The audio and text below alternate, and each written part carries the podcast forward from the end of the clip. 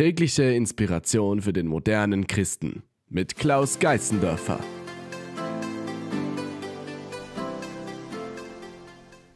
Conny, es ist Zeit ins Bett zu gehen. Ich will aber noch nicht, Mama. Ich lese dir auch noch eine Geschichte vor. Okay, gerne. Heute, liebe Conny, lese ich dir eine Geschichte aus dem 18. Jahrhundert in Deutschland vor.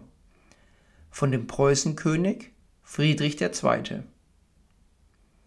Er wurde früher auch der alte Fritz genannt und er war beim Volk für seine Gerechtigkeit beliebt. Einmal ging der alte Fritz spazieren. Ihm war ein bisschen langweilig. Er kam an einem Gefängnis vorbei und ging hinein. Zu seinem Erstaunen musste er feststellen, dass alle Insassen unschuldig waren. Jeder hatte eine andere Ausrede. Ich war es nicht. Ach, es war mein Bruder, der sieht genauso aus. Nein, es war ein Missverständnis. Jeder hatte eine andere Ausrede. Schließlich traf aber ein Mann, der mächtig den Kopf hängen ließ. Hm, ich bin ganz schlimm. Ich bin auf die schiefe Bahn gekommen. Ich habe selber einiges falsch gemacht. Ich bin ein Schuft. Der Preußenkönig sagte zu dem reuigen Sünder, Du bist der einzige Lump hier unter lauter anständigen Leuten. Scher dich hier fort, damit die anderen nicht durch dich verdorben werden.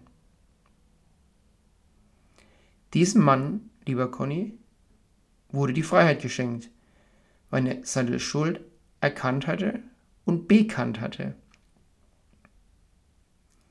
Und wenn wir dann fort Gott gehen, von dem höchsten Richter und unsere Schuld zugeben, ja, denn Gott ist liebend, Gott ist allliebend, Gott ist verzeihend, dann wird er uns auch Vergebung und Befreiung schenken.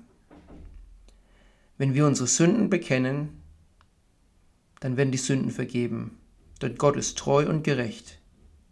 Das steht schon im ersten Johannesbrief. Conny, überleg mal in deinem Leben, wo solltest du vielleicht dich entschuldigen bei Freunden, im Schulhof oder einfach mal nachgeben? Kennst du den Spruch? Der Klügere gibt nach. Lieber Zuhörer, wo musst du den ersten Schritt gehen, deine Schuld im Leben eingestehen und nach Vergebung und Verzeihung bitten?